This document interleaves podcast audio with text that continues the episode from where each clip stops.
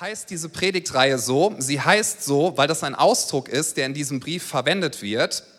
Und es ist der heftigste Brief im Ton oder einer der heftigsten, sagen wir mal, den Paulus geschrieben hat, den wir im Neuen Testament finden. Und ich will uns noch mal ganz kurz mit hineinnehmen, bevor wir dann in den heutigen Text gehen. Die Aussage des Galaterbriefes ist die folgende: Was dich rettet, also sprich, was dafür sorgt, dass du Vergebung bekommst für deine Schuld, was dafür sorgt, dass du wissen darfst, ich bin akzeptiert, ich bin angenommen, ich bin wertvoll, niemand kann meinen Wert ändern, dass du wissen darfst, ich werde ewig leben, auch wenn ich diese Erde einmal verlasse. Was dafür sorgt, dass du das wissen darfst, ist Jesus plus nichts. Das ist die Aussage des Galaterbriefes. Jesus plus nichts. Und Paulus ist deshalb so in Rage, Paulus ist deshalb so in Sorge, ja, und alle Eltern mal, kennst du das, selbst wenn dein Kind schon erwachsen sein sollte oder so, denkst, mach das bitte nicht. Ja, also ich will ja, dass du, dass du unabhängig wirst und so und deine eigenen Wege gehst. Aber das, wenn du das machst, das ist nicht gut, das wird dir schaden. Und in diesem Tonfall und mit diesem, mit diesem Mindset, wie man das heute so schön nennt, hat Paulus diesen Brief geschrieben. Er sagt, ich mache mir wirklich Sorgen um euch und deswegen so harte Worte, dass er an einer Stelle sagt in Kapitel 3, oh ihr unverständigen Galater.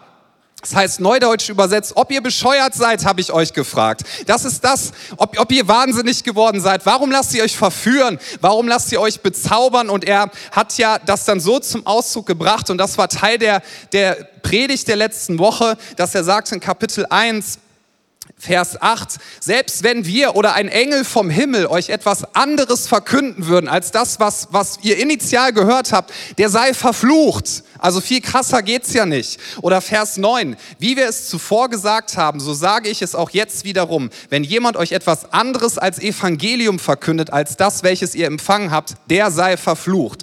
Warum so heftig? Und diesen Gedanken will ich noch einmal platzieren und dann lesen wir die Verse für heute. Warum so heftig? Der Streit bestand ja darin, dass alle, also auch die, die Paulus als Irrlehrer bezeichnet hat, die die Leute in eine falsche Richtung geführt haben und, und, auch, und auch er selber, dass alle den gleichen Ausgangspunkt hatten. Und der war, wir glauben an Jesus Christus. Wir glauben daran, er ist ans Kreuz gegangen für uns, er ist auferstanden von den Toten. Wer daran glaubt, ja, der wird gerettet werden. Was haben die Irrlehrer gesagt? Die Irrlehrer haben Folgendes gesagt, ja, wir glauben alle an Jesus Christus, das ist wichtig, das ist der Einstieg in den Glauben, du bekommst neues Leben. Dann ist es aber auch wichtig, dass du dich jetzt an eine Reihe von Sachen hältst, die man als Christ so macht. In dem Fall ging es um Beschneidung, ja, also dieses Zeichen aus dem Alten Testament, diese symbolische Handlung. Haben gesagt, das ist wichtig, dass du das machst. Also Jesus plus diesen Regelkatalog, den wir hier haben. Und dann darfst du eins wissen, dann kannst du dir sicher sein. Dann darfst du wissen, du bist ein echter Christ. Dann darfst du wissen, du bist ein echter Jesus-Nachfolger. Und Paulus sagt, das ist vollkommen falsch. Ausgangsbasis ja, wir glauben an Jesus Christus. Wir glauben, er hat uns gerettet und Ganz unverdient. Und wer daran glaubt, der ist, und dann kommt der nächste Schritt, der ist angenommen und akzeptiert. Und zwar 100 Prozent. Und weil das so ist, willst du Gott immer mehr gehorchen, weil du weißt, seine Gebote sind gut für dich. Aber du tust es nicht, weil in Frage steht, ob du ein echter Christ bist oder nicht. Und das ist der Punkt, den möchte ich uns so gerne noch geben, einmal zum Beginn der Predigt. Was dich rettet, was dich zu einem echten Christ macht, ist Jesus plus nichts. Und das ist so wichtig in jeder Zeit, auch in dieser Zeit. Wir haben das schon öfter gesagt und ich möchte es auch heute wiederholen, weil wir als Pastoren auch helfen möchten, dass man sich gut orientieren kann, auch in der aktuellen Phase. Wir sagen ganz bewusst, Du darfst zu den aktuellen Streitthemen deine Meinung haben. Wir sind nämlich keine Mediziner. Deswegen, wenn du sagst, ich habe Bedenken mit der Impfung, oh, er hat's gesagt, genau, wollen wir mal Walzer tanzen auf dem Minenfeld, ne? Ja. Wenn du sagst, ich habe Probleme mit der Impfung, ethische Bedenken, das fordert mich heraus, ich verstehe das nicht, wie auch immer, wenn du sagst, mein Gewissen wird dadurch belastet, das, das darf deine Meinung sein. Punkt. Wenn du sagst, ich finde, Impfen ist das, was jetzt gerade wichtig ist, das ist auch verantwortlich der Gesellschaft gegenüber, das sollte am besten jeder tun, auch das darf deine Meinung sein und alles dazwischen, Jetzt ist nur der folgende Punkt und das wollen wir hierzu gerne noch mal klar sagen. Hänge bitte niemals, niemals, egal was deine Haltung ist, denn jede von diesen Haltungen ist in Ordnung. Hänge niemals davor, als ein echter Christ lässt man sich impfen oder nicht impfen. Wenn du das sagst, das ist ihr Lehre. Okay? Du darfst sagen, ich finde aus medizinischen Gesichtspunkten das eine oder das andere besser, das ist vollkommen okay. Aber sprich nie jemand ab, dass er ein echter Christ ist oder weniger echter Christ, denn niemand kann sich verdienen, Christ zu sein, außer dadurch, dass du in Jesus Christus bist, der alles getan hat am Kreuz. Und das ist das Evangelium, was wir predigen. Und das ist das Evangelium, was Paulus hier vehement verteidigt. Dass er sagt, ihr dürft nicht Dinge hinzufügen. Was dich rettet, ist Jesus plus nichts. Und der heutige Text, den lese ich uns jetzt einmal vor. Das ist ein, ein Text, den bezeichnen viele Autoren, viele Ausleger als den autobiografischen Teil des Briefes. Wer liest gerne Biografien? Ja, wer sagt, ich stinke langweilig? Kann ja auch sein. Ja, also Biografien haben eine gewisse Faszination. Ich weiß einige, von denen ich erwartet habe, dass sie sich melden. Ne? Die haben sich auch gemeldet. Bob zum Beispiel, weiß ich, der liest Biografien. Hast du schon eine gelesen dieses Jahr? Vom Bushido oder von. Nee. Keine Ahnung. Eminem, Barack Obama. Ja, also es gibt ja unterschiedlichste Persönlichkeiten. Ich habe mir das nur so vorgestellt bei der Vorbereitung der Predigt. Applaus für Bob. Bob ist der Hammer. Wenn er die Bushido-Biografie lesen würde. Ey, der Bob redet voll Straße in letzter Zeit. So, also es gibt Biografien und Biografien sind deswegen so faszinierend, weil, weil sie uns zeigen, wie sind Menschen zu dem geworden, was sie sind und, und das wird ein wichtiges Wort sein in der Predigt, wie interpretieren sie ihr Leben. Biografien sind immer Interpretationen. Ist dir das schon mal aufgefallen? Leute deuten die Ereignisse ihres Lebens bis zu dem Tag, wo sie die Biografie verfasst haben und ordnen diese Ereignisse ein. Wenn du so willst, sind Lebensläufe auch eine Art von Biografie. Und wir sind, wir sind quasi darauf getrimmt, dass wir Lebensläufe, wenn wir uns irgendwo bewerben, in einer bestimmten Art und Weise schreiben und dass wir die Ereignisse unseres Lebens nämlich so anordnen, dass es Sinn ergibt für den Arbeitgeber, wo du dich bewirbst. Niemand würde da reinschreiben, ja, in dem und dem Jahr, boah, da habe ich fünf Netflix-Serien geguckt, das war mega, das hat mich total bereichert. Ich habe ein bisschen im Ausland bin ich rumgegammelt, weil ich nicht wusste, was ich mit meinem Leben machen soll. Das schreibst du da nicht rein. In eine Biografie Biografie, selbst wenn du die krassesten Brüche in deinem Leben hattest, da wirst du reinschreiben, ja, wenn du gechillt hast in Frankreich, Frankreich ist übrigens toll, ja, für ein Jahr hast am Strand gechillt, hattest keine Ahnung, was du mit deinem Leben machen sollst, du wirst schreiben, ja, da habe ich Auslandserfahrung gesammelt, Fremdsprachenkenntnisse erworben und interkulturelle Kompetenz eingeübt. Und das qualifiziert mich ideal, bei ihnen anzufangen, ja? Versteht ihr, wir interpretieren, wir interpretieren unser Leben und wir ordnen die Ereignisse ein. Und das tut Paulus hier auch und ähm, kleine Vorbemerkung, ja, und ich lese uns jetzt ab Vers 13 im ersten Kapitel. Paulus sagt, Galater 1 ab Vers 13, denn ihr habt von meinem ehemaligen Wandel im Judentum gehört, dass ich die Gemeinde Gottes über die Maßen verfolgte und sie zerstörte. Und im Judentum viele meiner Altersgenossen in meinem Geschlecht übertraf durch übermäßigen Eifer für die Überlieferung meiner Väter. Als es aber Gott, der mich vom Mutterleib an ausgesondert und durch seine Gnade berufen hat, wohlgefiel, seinen Sohn in mir zu offenbaren, damit ich, durch, damit ich ihn durch das Evangelium unter den Heiden verkündigte, ging ich sogleich nicht mit Fleisch und Blut zu Rate, zog auch nicht nach Jerusalem hinauf, zu denen, die vor mir Apostel waren, sondern ging weg nach Arabien und kehrte wieder nach Damaskus zurück. Darauf, nach drei Jahren, zog ich nach Jerusalem hinauf, um Petrus kennenzulernen und blieb 15 Tage bei ihm. Ich sah aber keinen der anderen Apostel, nur Jakobus, den Bruder des Herrn. Was ich euch aber schreibe, siehe vor Gottes Angesicht, ich lüge nicht.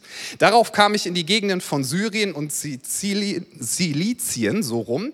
Ich war aber den Gemeinden von Judäa, die in Christus sind, von Angesicht unbekannt. Sie hatten nur gehört, der, welcher uns einst verfolgte, verkündigt jetzt als Evangelium den Glauben, den er einst zerstörte. Und sie priesen Gott um meinetwillen. Wichtiger Satz übrigens, und sie priesen Gott um meinetwillen. Nun, ich möchte uns auch sagen, diese Autobiografie oder dieser Teil, den Paulus hier mit einfügt, der geht in Kapitel 2 noch weiter, würde heute ein bisschen den Rahmen sprengen, also fokussieren wir uns auf diesen Part. Ja? Es ist ein autobiografischer Teil, wo Paulus darüber schreibt, wie sich das Evangelium in seinem Leben ausgewirkt hat und wie er sein Leben, so wie er geworden ist, im Rückblick interpretiert und sagt, das Evangelium, das ist viel, viel besser, als ihr euch vorstellt. Welt.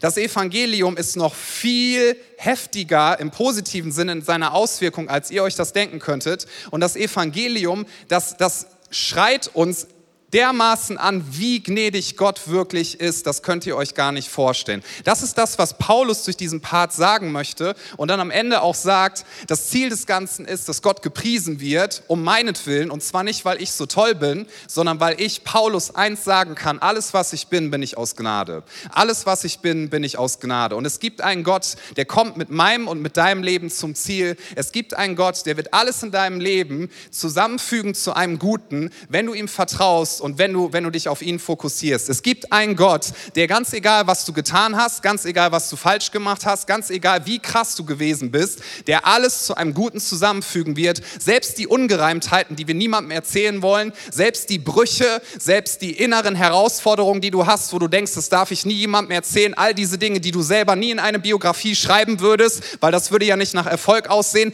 All diese Dinge, für die du dich schämst, all die Dinge, die dich schwächen, all diese Dinge kann und wird Gott nehmen und wird sie zu einem Guten zusammenfügen. Das ist das, was Paulus sagt. Und so stark ist die Kraft des Evangeliums. Und da möchte er uns mit hineinnehmen. Und hier finde ich, sind ein paar sehr, sehr spannende Beobachtungen drin. Er beginnt nämlich damit, dass er sagt, er, er startet sozusagen in der Ich-Form. Was habe ich getan? Vers 13. Ihr habt von meinem ehemaligen Wandel im Judentum gehört, dass ich die Gemeinde Gottes über die Maßen verfolgte ich, ich will uns vor Augen führen einmal, weil das ist mir auch noch mal so deutlich geworden in der Vorbereitung, was Paulus hier eigentlich sagt. Er sagt, ich war, ich war einer der schlimmsten Christenverfolger, einer der schlimmsten Christenhasser.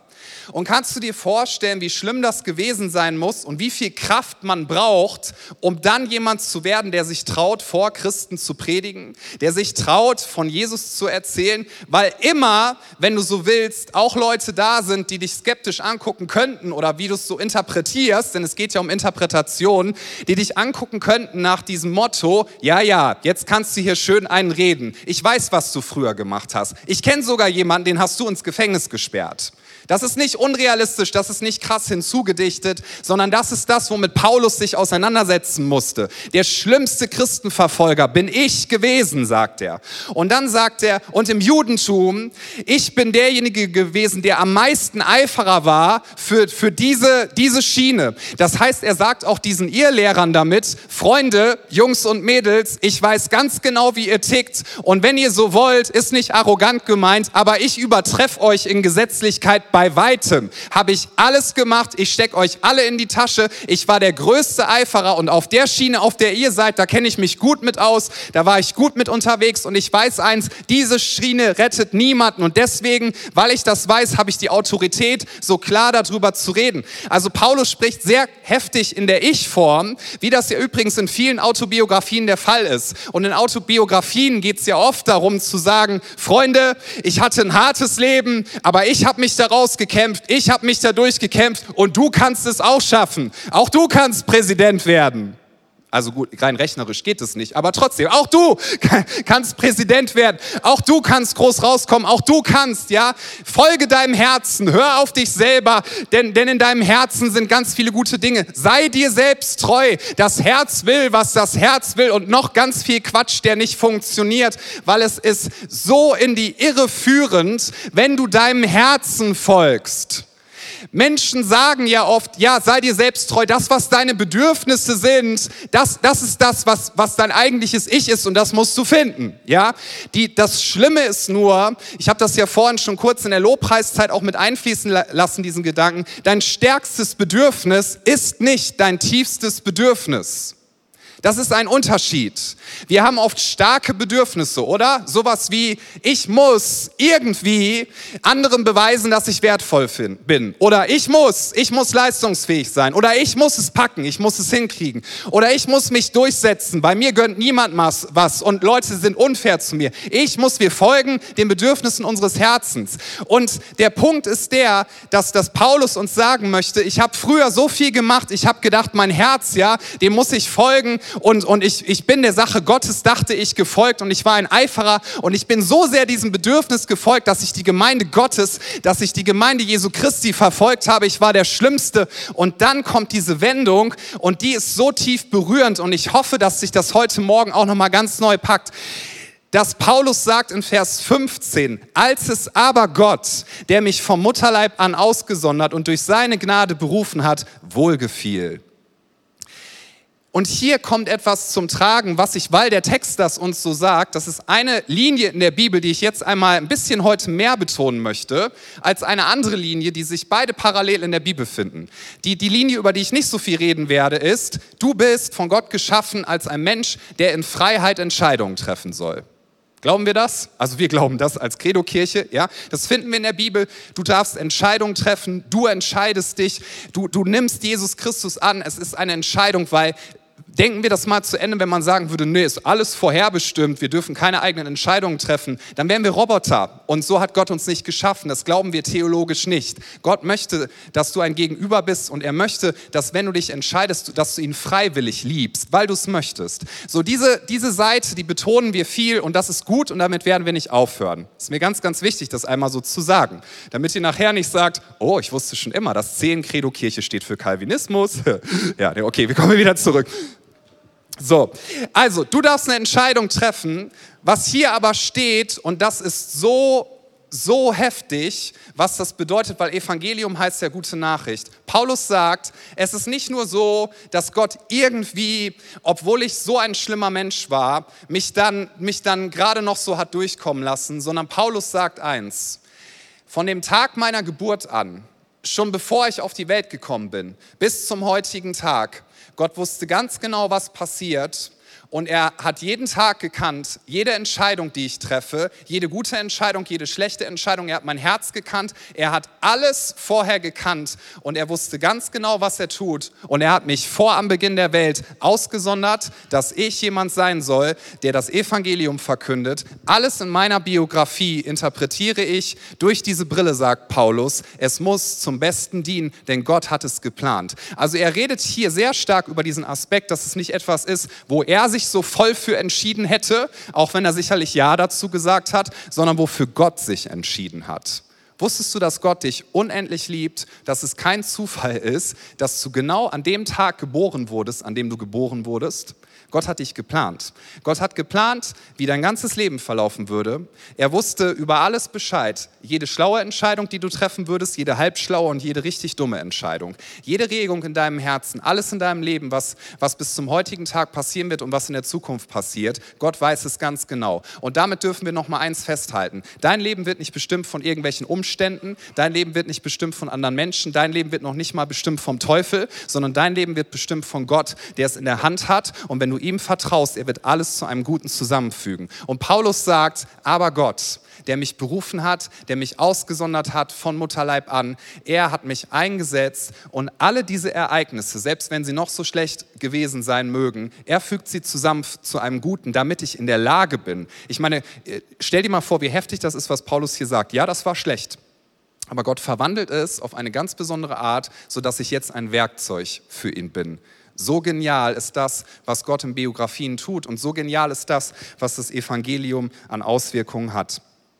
In Epheser 2, Vers 10 steht, denn wir sind seine Schöpfung, denn wir sind seine Schöpfung, erschaffen in Christus Jesus zu guten Werken, die Gott zuvor bereitet hat, damit wir in ihnen wandeln sollen. Das ist so eine ermutigende Aussage. Du bist nicht durch gute Werke gerettet, sondern du bist in Jesus Christus und durch Jesus Christus gerettet und dann zu guten Werken zu guten Werken, nicht durch gute Werke, sondern zu guten Werken. Die hat Gott sogar vorbereitet, damit du in ihnen wandeln kannst. Was dir übrigens auch noch mal sagt, das spricht so sehr gegen dieses, was, was manche Leute manchmal fast propagieren, ja? Okay, jetzt bist du Christ, aber jetzt wird hier mal mit angepackt, ja? Was soll ich meinen? Ja, Hauptsache irgendwas, Hauptsache beschäftigt, ja? Hauptsache schnell in den Burnout, weil das ist das, was Gott sich wünscht. Tut er nicht. Er hat Werke vorbereitet. Und ja, diese Werke sind manchmal anstrengend, ja, diese Werke sind auch manchmal herausfordernd, manchmal bringen sie dich sogar an den Rand. Aber wenn du in den Werken wandelst, die er für dich vorbereitet hat, ist das Beste, was du tun kannst, denn Gott hat einen Plan für dein Leben. Und Gott wird zum Ziel kommen. Was Paulus hier übrigens auch sagt, ist dadurch, jeder von uns ist wie ein Kunstwerk in der Hand Gottes. Und manches Mal merken wir stärker, wie er an uns wirkt, manches Mal merken wir das schwächer, manches Mal merken wir gar nicht, wie Gott eingreift. Und und denken, Gott, warum tust du nicht endlich irgendwie was? Warum beendest du nicht meine Situation, so wie sie gerade ist? Warum reagierst du nicht? Warum beendest du nicht die Corona-Krise? Warum hilfst du mir nicht, dass ich einen Job finde? Warum komme ich aus diesem Konflikt jetzt gerade nicht raus? Warum fühle ich mich immer so müde? Gott, warum greifst du nicht ein? Und das, was Paulus uns sagen möchte, ist, das Evangelium ist so gut. Gott ist die ganze Zeit da. Nichts ist ihm verborgen und alles wird und es muss seinem Plan mit deinem Leben dienen. Du bist absolut in seiner Hand und da bist du sicher, das ist der beste Ort, wo du jemals nur sein könntest. Wir finden eine ähnliche Geschichte, die werde ich uns jetzt nicht vorlesen, ich möchte sie aber erwähnen, die finden wir im Alten Testament. Das ist die Geschichte von Josef. Nur kurz nochmal mit reingenommen. Josef hatte eine Berufung. Josef wurde von seinen Brüdern verraten, verkauft in die Sklaverei. Er wurde, weil sie so neidisch auf ihn waren, in eine Zisterne geschmissen ja, und, und wurde dann in die Sklaverei verkauft, wie demütigend. Und ich kann mir vorstellen, er schreit zu Gott und es passiert nichts, jahrelang nichts. Er kommt in die Sklaverei, er kommt ins Gefängnis. Leute versprechen ihm, wenn du mir hilfst, dann werde ich helfen, dass du hier rauskommst. Es passiert nichts. So viel Unrecht, so viel, so viel Doofes. Und an einer Stelle sehen wir nicht auf der Präsentation, aber ich will uns diesen Vers geben in 1. Mose 40, Vers 8, wo Josef im Gefängnis gefragt wird, der Pharao hatte einen Traum und wie kann man diesen Traum denn deuten? Wie kann man ihn interpretieren? Antwortet Josef folgendes, und das kann man auch über diesen Paulus-Text stellen. Gehören nicht Interpretationen Gott und ihm allein? Sind nicht Interpretationen, Deutungen die Sache Gottes? Ich finde das so krass oder so schön, wie die Elberfelder Übersetzung das wiedergibt. Die, die Interpretation steht dort, sind Gottes Sache. Es ist seine Sache. Und deswegen diese Frage, auf die uns diese Predigt bringen darf und dieser Text bringen darf, wie interpretierst du dein Leben? Durch welche Brille interpretierst du dein Leben? Interpretierst du dein Leben durch die Brille deiner Gefühle oder interpretierst du die, dein Leben durch die Brille des Evangeliums und durch die Brille deines Glaubens? Da wird nämlich etwas komplett Unterschiedliches bei rauskommen und es wird, wird darüber entscheiden, ob du von heute an, wir sind ja noch zu Beginn des Jahres und das habe ich auch so in mir gehabt, einfach in der Vorbereitung das zu sagen, wie du interpretierst. Alles Gute, was passiert ist, alles Unrecht, deine Fehlentscheidung, Fehlentscheidung von anderen Menschen, wie du die Vergangenheit interpretierst, wir komplett darüber entscheiden, wie du in die Zukunft gehst. Ob du glaubensvoll in die Zukunft gehst, ob du versöhnt in die Zukunft gehst, ob du mit einer Haltung des Glaubens in die Zukunft gehst oder ob du sagst, ich interpretiere mein Leben komplett durch die Brille meiner inneren Unsicherheit. Ich interpretiere mein Leben komplett durch die Brille meiner Verletzungen, die mir andere Menschen zugefügt haben. Ich interpretiere mein Leben von heute an und schon wahrscheinlich die letzten Monate komplett durch diese Brille wie doof ich das alles finde in der Pandemie und wie unrecht doch bestimmte Leute haben. Wie interpretierst du dein Leben? Und das, was die Bibel uns mitgeben möchte, ist, interpretiere dein Leben doch durch die Brille des Evangeliums, denn die Nachricht ist nur gut. Du konntest nichts dazu tun. Gott hat dich einfach ausgesucht. Er wollte dich haben. Er hat dich gerettet. Das ist so schön, wie Paulus das hier auf den Punkt bringt. Er sagt, Gott hat es wohlgefallen, seinen Sohn zu mir in mir zu offenbaren, damit ich ihn durch das Evangelium unter den Heiden verkündigte. Es ist so schön auf den Punkt gebracht, denn was Paulus sagen möchte ist, es hat Gott wohlgefallen, es ist komplett seine Gnade, es ist nicht meine Gnade. Und da finden wir eine Aussage, die ich uns auch noch mitgeben möchte, die Gott einmal über sein Volk ausgesprochen hat in 5. Mose 7, Vers 7 bis 8. Da sagt Gott über seinem Volk, 5. Mose 7 ab Vers 7, nicht deshalb, weil ihr zahlreicher wärt als alle Völker, hat der Herr sein Herz euch zugewandt und euch erwählt, denn ihr seid das geringste unter allen Völkern, sondern weil der Herr, sehr wichtiger Satz, weil der Herr euch liebte und weil er den Eid halten wollte, den er euren Vätern geschworen hatte. Darum hat der Herr euch mit starker Hand herausgeführt und dich erlöst aus dem Haus der Knechtschaft, aus der Hand des Pharao, des Königs von Ägypten. Und nichts anderes bringt Paulus hier auf den, auf den Punkt und bringt er zum Ausdruck. Und das fasse ich folgendermaßen zusammen. Weißt du, Gott liebt dich, weil er dich liebt. Gott liebt dich einfach, weil er dich liebt. Gott liebte Paulus einfach, weil er ihn liebt. Er hat nicht seine Gnade über ihm ausgegossen, weil er jetzt ganz besonders irgendwie wieder was gut gemacht hätte. Er hat nicht seine Gnade über ihm ausgegossen, weil Paulus ganz besonders toll im Vergleich zu anderen sich an die Gebote gehalten hätte. Gott hat Paulus zum Ausdruck gebracht, ich liebe dich, einfach weil ich dich liebe. Gott liebt dich, weil er dich liebt. Deswegen hat er dich ausgesucht. Deswegen wollte er dich haben. Und wenn du in Christus bist, dann bist du ein neuer Mensch. Und alles, was in deinem Leben in der Vergangenheit passiert ist, was heute passiert und was in der Zukunft passieren wird. Du kannst es vielleicht jetzt nicht erkennen, aber Gott wird alles zu einem Guten zusammenfügen. Josef hat an einer bestimmten Stelle dann gesagt, in 1. Mose Kapitel 45, als er seine Brüder wieder trifft und sie ihn erst nicht erkennen und er ist inzwischen Machthaber, ja, und er könnte mit ihnen machen, was, was auch immer er will. Er sagt Folgendes zu ihnen. Ihr habt mich, ja, ihr habt mich verkauft, ihr habt es böse gemeint. Ich bin Josef, euer Bruder, den ihr in die Sklaverei verkauft habt.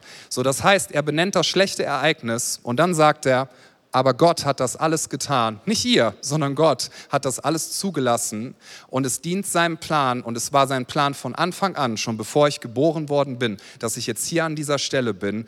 Gott wird zum Ziel kommen. Am Ende wird Gott seinen Plan erreichen Gott wird zum Ziel kommen. Das hat Gott schon immer getan. Das kannst du in der ganzen Geschichte sehen. Und über Jesus Christus heißt es, als die Zeit erfüllt war, das bedeutet, als Gott sich entschieden hat dafür, das hat er von Anfang an geplant, da sandte er seinen Sohn in die Welt. Und als die Zeit erfüllt war, wenn du das denn schon getan hast, hast du seinen Sohn angenommen. Und als die Zeit erfüllt war, hat er dir die Möglichkeit gegeben, dass du dein Leben, auch alle schlechten Ereignisse, durch diese Brille interpretierst dass Gott so gnädig ist und dass er dich liebt, einfach weil er dich liebt, einfach weil er dich wollte. Aber das heißt ja, dass es gar nicht auf meine Leistung ankommt. Ganz genau. Wenn es darum geht, was dir Sicherheit geben kann in Gott, dann liegt es einfach daran, dass du wissen darfst, Gott hat alles getan in Christus. Und wenn ich in Christus bin, dann bin ich ein neuer Mensch. Das Alte ist vergangen, etwas Neues ist geworden. Die Frage ist, wie interpretierst du dein Leben? Wie deutest du die Ereignisse? Übrigens, ich will das noch mal ein bisschen unterstreichen. Schlechte Ereignisse sind nichts Schönes, ja? Schlimme Dinge, die passieren, sind nichts Schönes wenn dir Unrecht getan worden ist, ist das nichts Schönes. Wenn du in einer Depression bist, ist das nicht, nicht schön. Das, das sind nicht schöne Sachen. Auch Josef hat nicht gesagt, das ist schön, dass ihr mich verkauft habt. Ist ja toll, da freue ich mich jeden Tag emotional drüber. Das hat er nicht gesagt. Paulus sagt auch nicht, ja, das ist so schön. Es ist so schön, was ich da gemacht habe. Ja, und das ist ja cool irgendwie, dass ich die Kirche verfolgt habe und dass ich Menschen ins Gefängnis gesperrt habe. Das ist nicht schön. Leiden ist nicht schön. Diese Phasen, wo man denkt, Gott, wo bist du eigentlich, die sind nicht schön. Aber wenn du durch die Brille des Evangeliums guckst, dann wirst du inmitten von diesem, wo du denkst, das ist nicht schön, wirst du eine ganz neue Art der Interpretation bekommen, nämlich dass du eins weißt, es gibt viel, viel mehr als meine aktuelle Situation.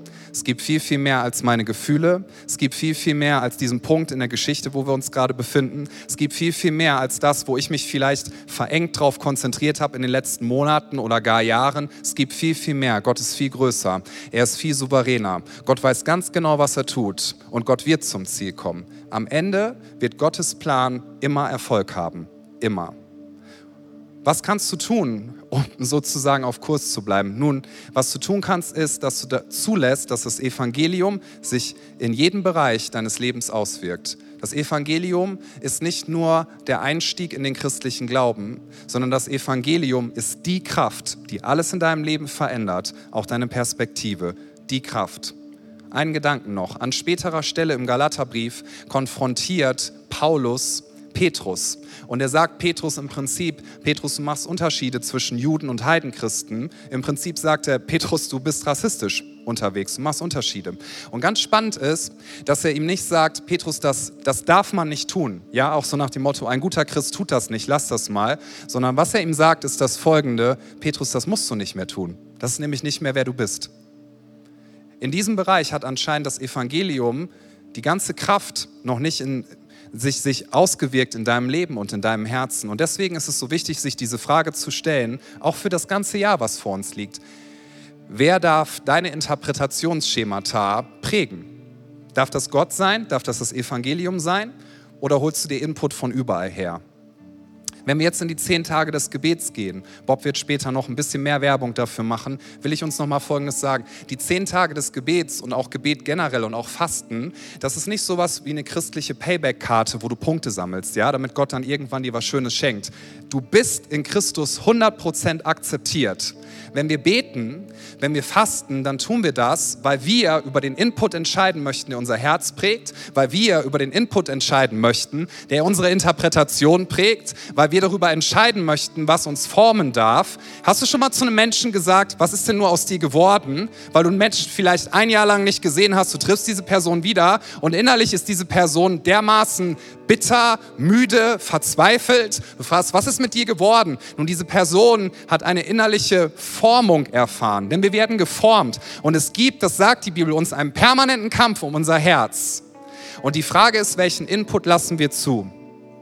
Und Paulus sagt, Paulus sagt, ich zog zunächst nicht nach Jerusalem hinauf, sondern ich war drei Jahre weg. Das ist das, was er sagt. Drei Jahre lang war ich weg in Arabien.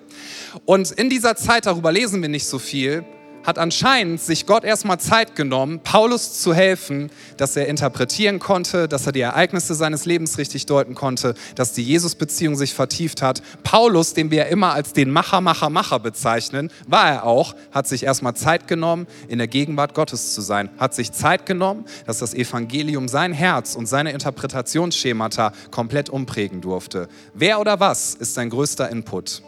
Und mit dieser Frage möchte ich uns bitten, dass wir gemeinsam aufstehen.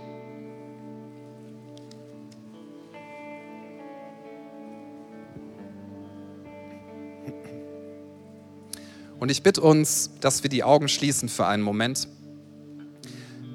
Ich möchte fragen für alle, die hier im Raum sind und auch für die, die online mit dabei sind, ich möchte fragen, ob du das Evangelium schon angenommen hast, diese gute Nachricht, dass du sagst, Jesus, ich glaube an dich, ich vertraue dir. Das ist übrigens dein Part. Kommen wir wieder zu dem Part. Gott hat dich geschaffen mit einem Willen, dass du Entscheidungen treffen darfst. Es ist kein Zufall, dass du heute hier bist. Es ist kein Zufall, dass du heute online mit dabei bist. Und das sage ich nicht, damit es ein bisschen epischer klingt, sondern ich glaube das von ganzem Herzen. Nichts ist Zufall. Gott wusste, dass du hier sein wirst. Und wenn du in deinem Herzen merkst, ich bin total geprägt von irgendwelchen Dingen, aber nicht vom Evangelium, nicht von dieser überwältigenden Gnade, dann möchte ich dich so sehr ermutigen, dass du diese gute Nachricht und das, was Jesus für dich getan hat, dass du es heute annimmst und dass du sagst, Jesus, mein ganzes Leben, das gebe ich dir. Vielleicht wirst du das zum ersten Mal tun oder du merkst, dass du in Gesetzlichkeit unterwegs bist, ja, dass du ein anderes Evangelium in deinem Herzen hast. Und wenn du merkst, dass das der Fall ist, dann will ich dich ermutigen, dass du nochmal bekräftigst heute oder dass vielleicht erneut entscheidest, ich glaube an dieses Evangelium, an die gute Nachricht von Jesus Christus. Ich mache fest, das, was mich rettet, ist Jesus plus nichts. Und während alle Augen hier vor Ort geschlossen sind, möchte ich dich einladen hier im Raum, wenn du sagst, das ist meine Entscheidung. Ich nehme das an, was Jesus für mich getan hat. Und ich möchte, dass es mein Leben prägt von heute an und nichts sonst. Wenn das deine Entscheidung ist, dann bitte ich dich, dass du hier vor Ort einmal kurz deine Hand hebst, als ein Bekenntnis dessen.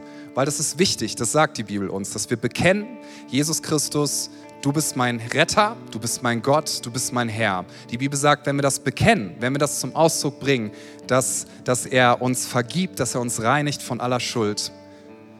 Dankeschön. Wer vor Ort sagt noch, das möchte ich annehmen? Dankeschön. Wenn du online sagst, ich möchte diese Entscheidung treffen, schreib doch gerne in den Chat, ich entscheide mich für Jesus. Trau dich ruhig. Ich entscheide mich für Jesus. Das Evangelium ist nicht nur ein Gedanke, sondern es ist eine Kraft, die dein ganzes Leben verändert. Es ist eine Kraft, die dir hilft, alles von, von heute an durch diese Brille zu interpretieren. Jesus ist so unglaublich gnädig. So unglaublich gnädig.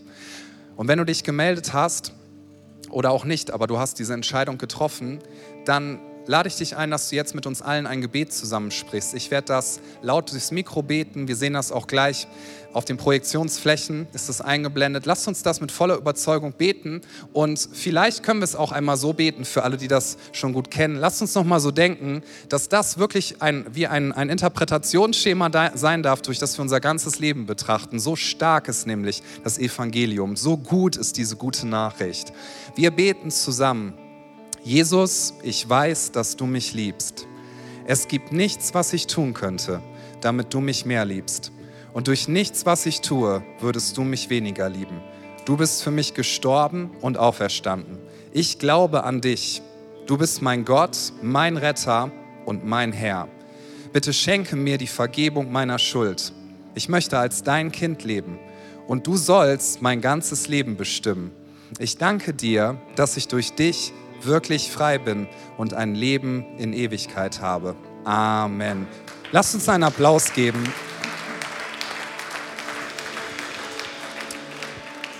Wir freuen uns mit dir, wenn du diese Entscheidung getroffen hast und all das, was wir gehört haben und auch wenn solche Momente sind, soll dementsprechend, was wir hier in Galater 1, Vers 24 gelesen haben. Und sie priesen Gott Sie priesen Gott um meinetwillen. Ist übrigens auch ein Grund, warum Gott in deinem Leben wirkt, warum sich das Evangelium auswirkt, damit andere Menschen sagen, das hat so eine unfassbare Kraft und es ist so stark, das möchte ich auch gerne haben. Das ist immer Gottes Absicht, auch durch dein Leben, weil er möchte dich so gerne gebrauchen für seine Zwecke. Das ist die höchste Ehre, wenn man das wissen darf. Jesus, wir bitten dich, dass du zu uns redest. Heiliger Geist, wir laden dich weiter ein, dass du sprichst. Ich möchte für jeden beten hier, der eine harte Zeit hat gerade. Für jede Person, die sagt, ja, aber das ist so schwierig alles, weil ich habe ich hab so viel falsch gemacht oder ich erinnere mich so häufig an diesen einen krassen Fehler, den ich begangen habe, an den Beziehungsbruch, an das, was hätte anders laufen sollen an die Dinge, die ich mir anders gewünscht hätte, an die Dinge, die ich absolut nicht verstehe, die Dinge, die ich nicht einordnen kann. Gott, ich bete, dass du jetzt wirkst. Und Heiliger Geist, ich bitte dich, dass du heute Morgen unsere Wahrnehmung veränderst, dass wir geborgen sind in dieser Gewissheit, dass Gott zum Ziel kommen wird, dass wir geborgen sind in dieser Gewissheit, Gott, du liebst uns, weil du uns liebst. Nicht, weil wir so besonders viel geleistet hätten. Du liebst uns einfach, weil du uns liebst. Jesus, du hast deine ganze Güte, deine ganze Barmherzigkeit, Barmherzigkeit, deine ganze Gnade, deine ganze Liebe über uns ausgegossen. Und zwar einfach, weil du es wolltest. Einfach, weil du dir nicht vorstellen konntest, getrennt von uns zu sein.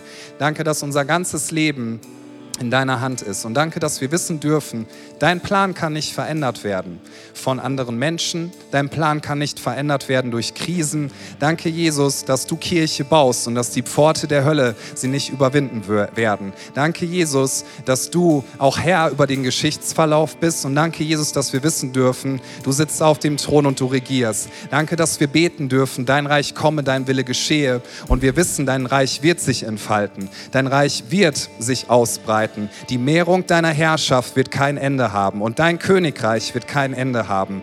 Du bist so gut. Danke, Jesus, dass du hier bist in diesem Raum. Danke, dass du bist in jedem Wohnzimmer, in jeder Küche, wo auch immer Leute gerade diesen Gottesdienst mit uns feiern. Und danke, dass du uns den Heiligen Geist gegeben hast. Heiliger Geist, ich bete, dass du uns heute Morgen in alle Wahrheit leitest, dass du kommst mit deinem Frieden dass du kommst mit deiner Kraft und dass du uns hilfst, dass unsere Wahrnehmung, unser Innenleben verändert wird. Heiliger Geist, das, was du sagst, das soll unser größter Input sein.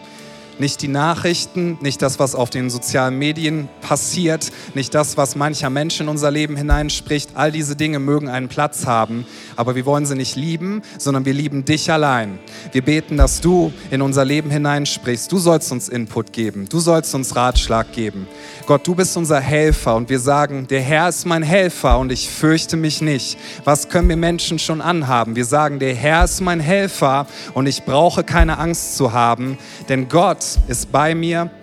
Gott wird mich nie verlassen.